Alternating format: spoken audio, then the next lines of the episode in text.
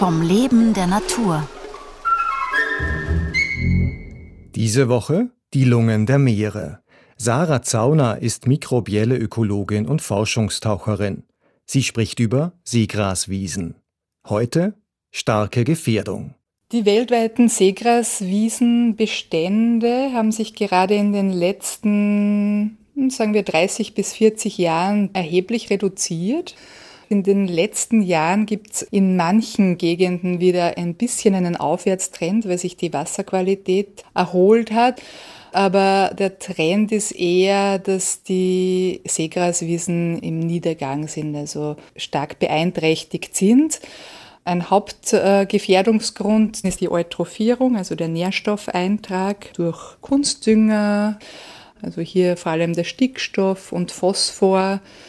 Das wiederum hat zur Folge, dass sich einfach durch dieses Übermaß an Nährstoffen, Nährstoffangebot, das dann kurzzeitig auch verfügbar ist in den Küstenlebensräumen, die Algen sehr stark vermehren. Ja, also ich fahre jetzt schon seit längerem, also sicher die letzten 15 Jahre, fast jährlich, sowohl in die Adria als auch ins Rote Meer. Und was mir sehr schmerzlich aufgefallen ist, sind diese großen Algenteppiche, Algenblüten die teilweise den Lichteintrag so minimieren, so dämpfen und Lebensräume wie Korallenriffe und Seegraswiesen sind sehr sehr vulnerabel für getrübte Verhältnisse. Also um wirklich gut Photosynthese zu betreiben, um ihren Job wirklich gut zu machen, brauchen die so wenig Schwebstoffe wie möglich im Wasser, so wenig Sediment wie möglich aufgewirbeltes.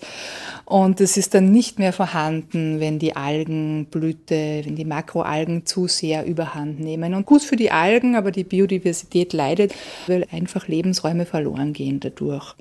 Ein weiterer Punkt, der zur Gefährdung des Lebensraums Seegraswiese beiträgt, ist natürlich auch der Tourismus. Also es ist immer auch eine Nutzung des Lebensraumes, aber natürlich äh, destruktive Methoden wie überall Ankern. Ich habe auch schon gehört im Bereich von Hotelanlagen, dass man da einfach auch das Seegras ausgerissen hat um schöne weiße Strände, saubere Strände zu schaffen. Und dann zu sagen, nein, aber das sind gerade für uns sehr wichtige Lebensräume, wäre, glaube ich, auch wichtig.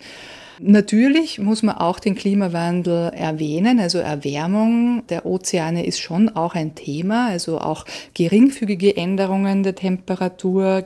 Gerade im Sommer, wenn es heiß ist, in diesen ersten 10, 15 Metern der Wassersäule, wo eben die Seegraswiesen auch angesiedelt sind, kann fatal sein, weil auch dadurch sich die Algen sehr stark vermehren und das Seegras dann dadurch nicht mehr so resilient ist.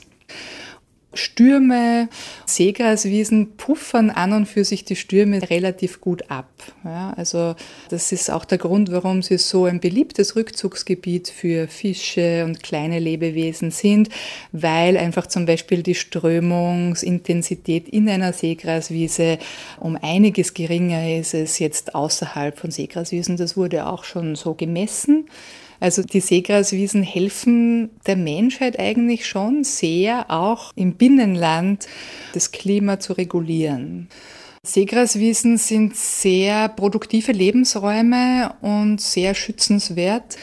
Und die Wissenschaft hat das jetzt auch schon mittlerweile erkannt, weil sie enorme Mengen von Kohlenstoff speichern kann und nämlich auch diesen Langzeitspeicher. Also das ist gebunden dann in den Rhizomen, in den Pflanzen selber. Und wenn wir diese Lebensräume wirklich intakt halten, dann bleibt dieses CO2 auch wirklich dort gebunden.